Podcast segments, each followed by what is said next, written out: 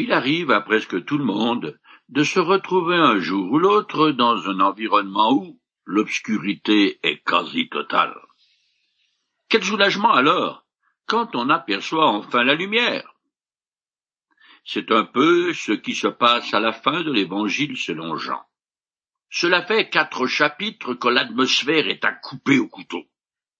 L'annonce répétée de la mort du Seigneur, sa trahison, le reniement de Pierre, l'hypocrisie et la haine des chefs religieux juifs, la lâcheté de Pilate, le procès honteux de Jésus-Christ suivi de son exécution et de son ensevelissement. Tout ça, c'est lourd à porter. Alors que sa cause semble avoir péri avec lui, soudain, un immense Alléluia retentit à la fin de l'Évangile parce que l'impossible se produit. Le Seigneur a triomphé du tombeau.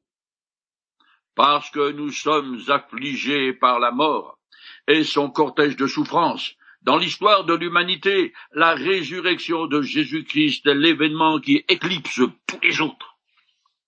Pourtant, dans les conversations courantes, on entend souvent parler de gens malades, ou en phase terminale, ou qui viennent de nous quitter, mais la résurrection n'intéresse personne. Oh, on la mentionne bien comme ça, du bout des lèvres, pour Pâques, et les enterrements, mais sans vraiment y croire. Cependant, Jean lui insiste lourdement sur cette victoire sur la mort, car elle signifie aussi que le péché de l'homme a été expié. Chaque évangéliste met en avant certains aspects de cette victoire sur la mort, et dès la Pentecôte, dès que les apôtres commencent à prêcher, la résurrection de Jésus-Christ est au centre de toute leur prédication. Le christianisme biblique ne se compare pas aux religions, car son fondateur est sorti vivant du tombeau, et cette résurrection est le fondement de la foi chrétienne et de l'espérance de la vie éternelle de tous ceux qui croient en Jésus-Christ. Je commence à lire le chapitre 20 de l'Évangile selon Jean. Le dimanche matin, très tôt, Marie de Magdala se rendit au tombeau. Il faisait encore très sombre. Elle vit que la pierre fermant l'entrée du sépulcre avait été ôtée de devant l'ouverture. Alors elle courut prévenir Simon-Pierre et l'autre disciple, celui que Jésus aimait. On a enlevé le Seigneur dans la tombe, leur dit-elle, et nous n'avons aucune idée de l'endroit où ils l'ont mis. Nous sommes à l'aube du dimanche matin et plusieurs femmes se rendent au sépulcre. Marie de Magdala était une disciple particulièrement dévouée au Christ vivant ou mort. Elle lui était reconnaissante de l'avoir délivré de sept démons. Présente au pied de la croix, elle fait maintenant partie des premières personnes qui se rendent au sépulcre de Jésus, qui ayant été taillé dans le roc, est en fait une grotte funéraire. Or, celle-ci était fermée par une énorme pierre et gardée par des soldats, suite à la demande que les religieux avaient adressée à Pilate. Je lis le passage tiré d'un autre évangile. Fais donc surveiller étroitement la tombe jusqu'à ce troisième jour. Il faut à tout prix éviter que ses disciples ne viennent dérober le corps pour dire ensuite au peuple qu'il est ressuscité d'entre les morts cette dernière supercherie serait encore pire que la première. Pilate leur déclara D'accord, prenez un corps de garde et assurez la protection de ce tombeau à votre guise. Ils se rendirent donc au tombeau et le firent surveiller après avoir apposé les scellés sur la pierre en présence de la garde. Curieusement, et contrairement aux disciples, les chefs faux jetons du peuple n'ont pas oublié les paroles de Jésus qui a dit qu'il ressusciterait le troisième jour. Pour s'assurer que nul ne violerait le sépulcre, une corde fut tendue au travers de la pierre qui le fermait. Elle était scellée à chaque extrémité avec de la cire et l'imprimature de Pilate. Il fallait donc briser les seaux pour déplacer la pierre, et celui qui s'y amuserait serait exécuté sans délai. Quand Marie arrive, elle constate que la pierre a été roulée et suppose un acte de vandalisme par qu'elle ne s'attend pas à la résurrection du Seigneur et ignore les précautions dracodiennes qui ont été prises par Pilate sur l'insistance des chefs religieux. Il est vrai que dans l'Antiquité, les tombeaux des gens riches étaient régulièrement dévalisés. Dans certains coins de la planète, il en est d'ailleurs toujours ainsi, et on sait que les tombeaux des pharaons ont vu passer beaucoup de monde. La pensée que Jésus est ressuscité n'a pas encore effleuré l'esprit de Marie, qui croit plutôt qu'à cause de leur reine mordante envers Jésus, les chefs des Juifs ont dérobé son corps. En réalité, ils auraient donné leur fortune pour pouvoir déployer ces dépouilles devant tout Jérusalem. Mais il n'y a plus de corps dans cette grotte funéraire, car Jésus est vraiment ressuscité. Les quatre évangiles donnent des détails différents concernant la chronologie des événements qui se sont déroulés ce dimanche. On peut en faire une synthèse et les mettre dans l'ordre suivant. Des femmes se rendent au sépulcre de grand matin pour embaumer le corps de Jésus. Trois sont mentionnés. Marie de Magdala, Marie mère de Jacques et Salomé. D'autres, non nommés, les suivèrent plus loin. Les trois premières se demandent comment elles vont entrer dans le sépulcre à cause de la pierre. Les femmes ne sont pas encore arrivées sur place que la terre se met à trembler. Un ange fait rouler la pierre et s'assoit dessus. Marie de Magdala arrive la première et constate avec surprise que la pierre a été roulée. Elle fait volte-face et court avertir Pierre et Jean. Pendant que Marie rentre en ville, les autres femmes arrivent près du tombeau ouvert et voient un ange qui leur annonce que Jésus est ressuscité. Elles quittent le sépulcre avec une crainte mêlée d'une grande joie et se hâtent d'aller porter la nouvelle aux disciples. Marie de Magdala revient au sépulcre avec Pierre et Jean, et l'un après l'autre entre dans la grotte funéraire. Après avoir constaté l'absence du corps de Jésus, les linges épars et la serviette pliée, ils retournent à Jérusalem. Marie reste près du sépulcre en pleurant. C'est alors qu'elle voit deux anges dans le sépulcre où ils viennent soudainement d'apparaître. Enfin, le Seigneur lui-même se révèle à elle, mais elle ne le reconnaît pas tout de suite, tant son aspect a changé. La résurrection n'est pas un événement par lequel Jésus force ses opposants à croire en lui, car il n'a plus de contact avec le monde des incrédules. Par contre, il est encore apparu un certain nombre de fois à un ou plusieurs de ses disciples afin de fortifier et de renouveler leur foi avant de finalement retourner définitivement dans les cieux lors de son ascension. Je continue le texte. Pierre sortit donc avec l'autre disciple, et ils se rendirent tous deux au tombeau. Ils couraient tous deux ensemble, mais l'autre disciple, plus rapide que Pierre, le distança et arriva le premier au tombeau. En se penchant, il vit les linges funéraires par terre, mais il n'entra pas. Simon Pierre, qui le suivait, arriva alors. Il entra dans le tombeau, vit les linges qui étaient par terre et le linge qui avait enveloppé la tête de Jésus, non pas avec les linges funéraires, mais enroulé à part, à sa place. Alors l'autre disciple, celui qui était arrivé le premier, entra à son tour dans le tombeau. Il vit et il crut.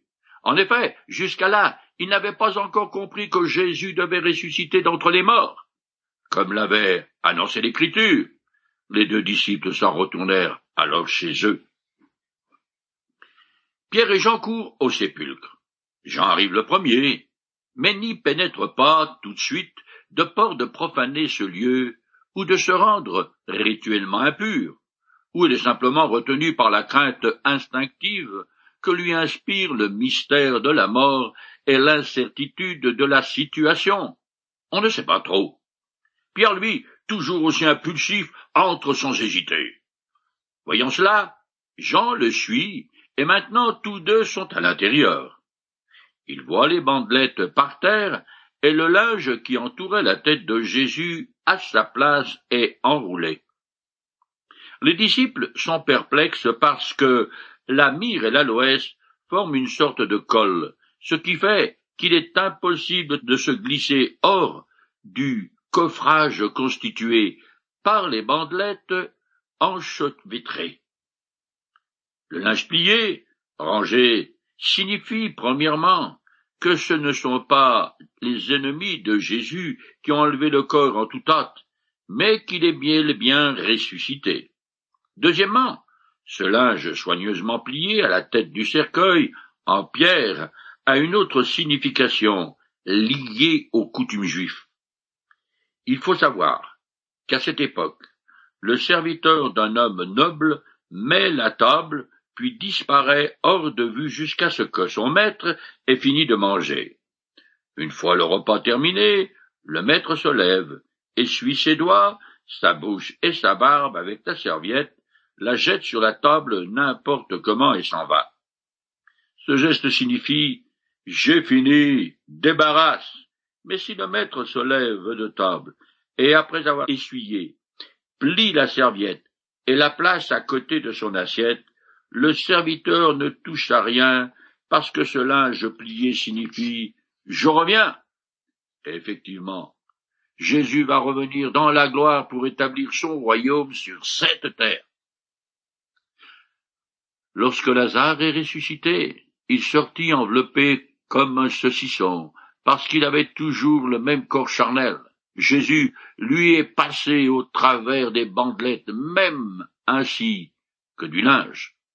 Plus tard, le Seigneur traversera aussi des portes fermées et apparaîtra soudainement au milieu de ses disciples. C'est là une propriété du corps de gloire d'un ressuscité. En outre, les anges n'ont évidemment pas roulé la pierre et ouvert le sépulcre pour que Jésus puisse sortir, mais pour permettre aux disciples et au monde de voir de leurs yeux et de constater que le tombeau est vide, que le Seigneur est ressuscité. Devant le tombeau vide, Pierre et Jean sont perplexes. Comment un voleur aurait-il pu laisser les bandes ainsi disposées? Et pourquoi quelqu'un aurait-il pris la dépouille de Jésus? Tout ça n'a pas de sens, parce qu'ils ne s'attendent pas du tout à la résurrection malgré tout ce que Jésus leur a dit. Ils croient que les femmes racontent n'importe quoi, ou se sont trompés de tombeau à cause de l'obscurité. Enfin, Jean comprend que l'absence du corps et la disposition des bandes et du linge ne sont pas le résultat d'une infraction. Après avoir vu de ses yeux, Jean croit que quelque chose d'extraordinaire s'est passé, mais il ne dit pas quoi. En tout cas, il a la franchise d'avouer que jusque-là, après avoir été avec le Seigneur pendant trois ans, les disciples n'avaient pas encore compris que Jésus devait ressusciter d'entre les morts, comme l'avait annoncé l'Écriture. Il semble donc qu'après être rentré dans le sépulcre vide, Jean ait personnellement cru que Jésus était ressuscité. Finalement, Pierre et Jean, très perplexes, retournent chez eux, et il nous est dit plus loin qu'ils s'enferment à double tour par port des Juifs. Leur foi est encore bien vacillante. Je continue. Pendant ce temps, Marie se tenait dehors près du tombeau et pleurait.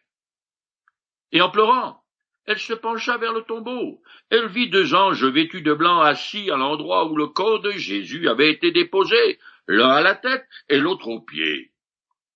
Ils lui dirent, Pourquoi pleures-tu? On a enlevé mon Seigneur, leur répondit-elle, et je ne sais pas où on l'a mis. Tout en disant cela, elle se retourna et vit Jésus qui se tenait là. mais elle ne savait pas que c'était lui. La scène est surréaliste. Après avoir annoncé à Pierre et à Jean qu'elle a vu le tombeau vide, elle y est revenue avec eux. Les deux apôtres parlent, partent, mais elle reste pour pleurer. Son amour pour Jésus la retient près de ce sépulcre vide. Elle pleure parce que la possibilité de la résurrection de Jésus ne lui est pas encore venue à l'esprit. Elle croit entendre un bruit et regarde à l'intérieur du sépulcre. Surprise, elle voit le tombeau vide ainsi que deux êtres de lumière, et l'un lui demande ce qui l'a fait pleurer. Elle explique que Jésus est mort et qu'on a volé son corps. Alors, le Seigneur lui-même lui apparaît, mais, comme c'est la dernière chose à laquelle elle s'attend, elle ne sait pas que c'est lui, et ne réagit pas. Après sa résurrection, il est arrivé plusieurs fois que Jésus ne soit pas reconnu par des disciples qui pourtant le connaissaient bien. Ce phénomène est dû en partie à son apparence physique qui était différente de ce qu'elle était auparavant. Mais la véritable raison est l'incrédulité des disciples. Comme ils ne s'attendent absolument pas à revoir leur maître. Ils ne songent pas à l'instant que c'est Jésus qui est là devant eux. Ils font ce qu'on appelle une hallucination négative, car ils ne voient pas quelqu'un qui est pourtant bien là, en chair et en os. Si je peux m'exprimer ainsi. Il est intéressant de remarquer que le Seigneur a choisi de se manifester en premier lieu à Marie de Magdala. Il aurait pu rendre visite au grand prêtre, euh, à l'envoyer aux enfers par la même occasion, ou à Pilote pour lui faire dresser les cheveux sur la tête, ou à ses disciples incrédules. Mais non. Il a choisi Marie parce qu'elle l'aimait vraiment. Elle était l'une des femmes qui se tenaient devant la croix et l'une des trois premières à venir au sépulcre le dimanche matin. De plus, après en être repartie, elle y est revenue une deuxième fois parce qu'elle n'arrive pas à se faire à l'idée que son Seigneur est mort, ni à se détacher de lui. Cela me fait penser à un proverbe de l'Ancien Testament où la sagesse personnifiée dit Moi j'aime ceux qui m'aiment, et ceux qui me recherchent ne manquent pas de me trouver. Cette apparition à Marie est aussi une preuve de l'historicité de cet évangile. En effet, aucun auteur juif de l'Ancien Testament n'aurait inventé une histoire dans laquelle le premier témoin d'un événement aussi extraordinaire et de la plus haute importance ait été une femme. Je continue le texte. Pourquoi pleures-tu? lui demanda Jésus. Qui cherches-tu? Pensant que c'était le gardien du jardin, elle lui dit. Si c'est toi qui l'as emporté, dis-moi où tu l'as mis, pour que j'aille le reprendre. Jésus lui dit, Marie. Elle se retourna vers lui et cria en hébreu, Rabouni, ce qui veut dire maître. Jésus compatit à la douleur de Marie. Il l'interroge pour attirer sur lui son attention afin de l'encourager à lui ouvrir son cœur. Il veut faire naître la foi chez elle mais à cause du chagrin qu'elle éprouve. Elle est aux antipodes de croire.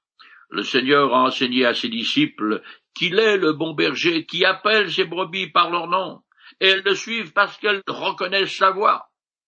Alors Jésus appelle Marie par son nom avec une intonation dans la voix qui exprime tout ce qu'il est pour elle et tout ce qu'elle est pour lui. Soudainement, la lumière jaillit dans le cœur de Marie. Elle s'exclame en hébreu Maître. Elle sait maintenant que c'est son bon berger qui se tient là, devant elle. Un jour, je vais mourir, mais dans la suite des temps, le moment viendra où le Seigneur m'appellera par mon nom, et alors je ressusciterai avec un corps de gloire pour la vie éternelle. Je continue le texte ne me touche pas, littéralement, lui dit Jésus, car je ne suis pas encore monté vers le Père, mais plutôt trouver mes frères et dis-leur de ma part, je monte vers mon Père qui est votre Père, vers mon Dieu qui est votre Dieu. Marie de Magdala le donc annoncé aux disciples, J'ai vu le Seigneur. Elle leur rapporta ce qu'il lui avait dit. Marie a dû se précipiter pour toucher Jésus, lui baiser les pieds et lui témoigner son amour et son adoration. Elle pensait que ses relations avec Jésus allaient reprendre comme auparavant. Elle avait déjà été séparée de lui une première fois, lors de la crucifixion, et ne voulait plus le perdre. Mais Jésus le lui interdit, car dorénavant leur relation sera différente, spirituelle, il ne veut pas qu'on fonde sa foi sur une restauration provisoire du passé. Il en profite pour décrire les relations dans la communauté des disciples comme des liens familiaux. Les chrétiens deviennent des membres de la famille de Jésus et ont Dieu pour Père. Cependant, le Seigneur fait aussi une différence nette envers sa relation avec le Père et celle des croyants avec le Père. Moi, je peux devenir un enfant de Dieu par la foi en Jésus-Christ, tandis que lui, il est depuis toujours le Fils éternel du Père et la deuxième personne de la Trinité. Le Seigneur dit aussi qu'il est en route vers le Père, mais il ne s'agit pas de son ascension. Ce dimanche de la résurrection, il va monter dans le royaume des cieux afin de présenter son sang versé dans le tabernacle céleste, ce qui est dit dans l'épître aux Hébreux. C'est cette démarche qui transforma le trône du jugement de Dieu en un lieu de miséricorde. Ensuite, il va redescendre et demeurer quelque temps sur terre avec ses disciples avant de quitter définitivement ce monde. Marie est chargé d'annoncer la bonne nouvelle aux disciples, bien sûr. Ils ne la croient pas. Je cite le passage parallèle de Marc. Celle-ci, Marie de Magdala, a apporté la nouvelle à ceux qui avaient accompagné Jésus. Ils étaient plongés dans la tristesse et les larmes. Mais eux, en l'entendant dire qu'ils l'avaient vu et qu'il lui était apparu, ne la crurent point. Bravo les disciples. De toute évidence, Pierre et Jean n'étaient pas avec eux. Je continue le texte. Ce même dimanche dans la soirée, les disciples étaient dans une maison dont ils avaient verrouillé les portes parce qu'ils avaient peur des chefs des Juifs. Jésus vint et se trouva là, au milieu d'eux, et il leur dit, Que la paix soit avec vous. Tout en disant cela, il leur montra ses mains et son côté.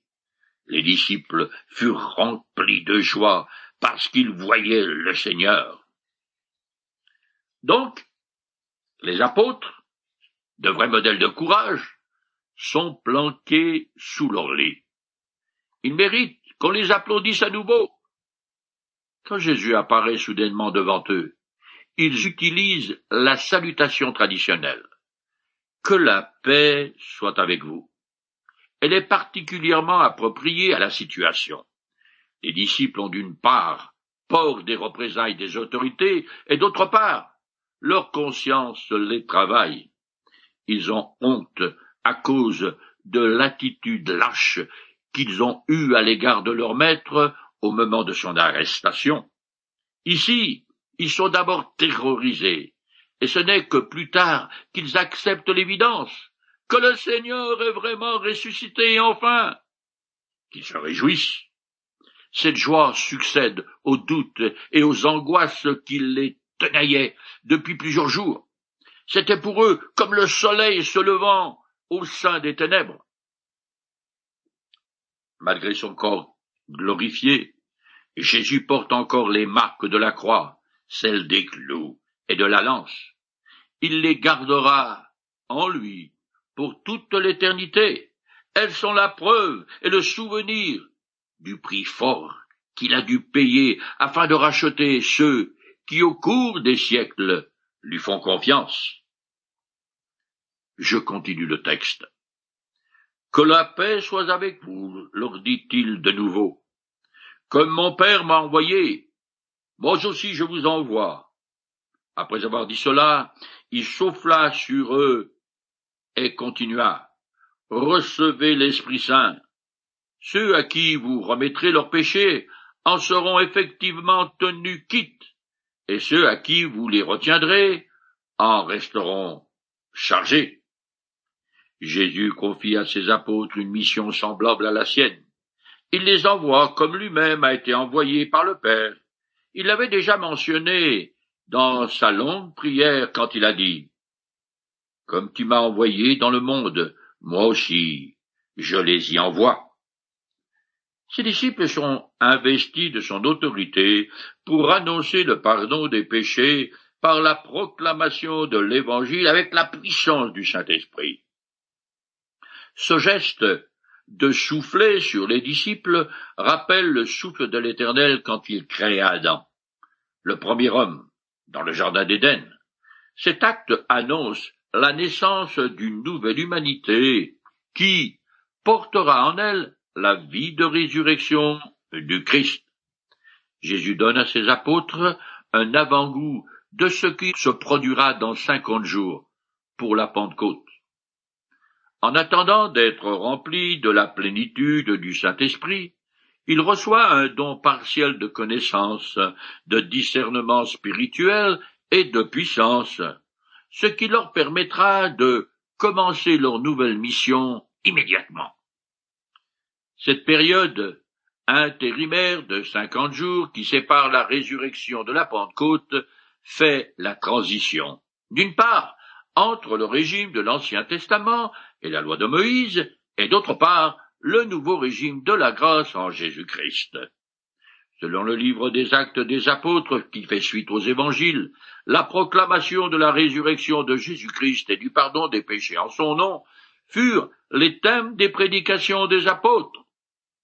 La remise des fautes est l'essence même de la nouvelle alliance entre Dieu et l'homme sur la base de la mort expiatoire de Jésus-Christ.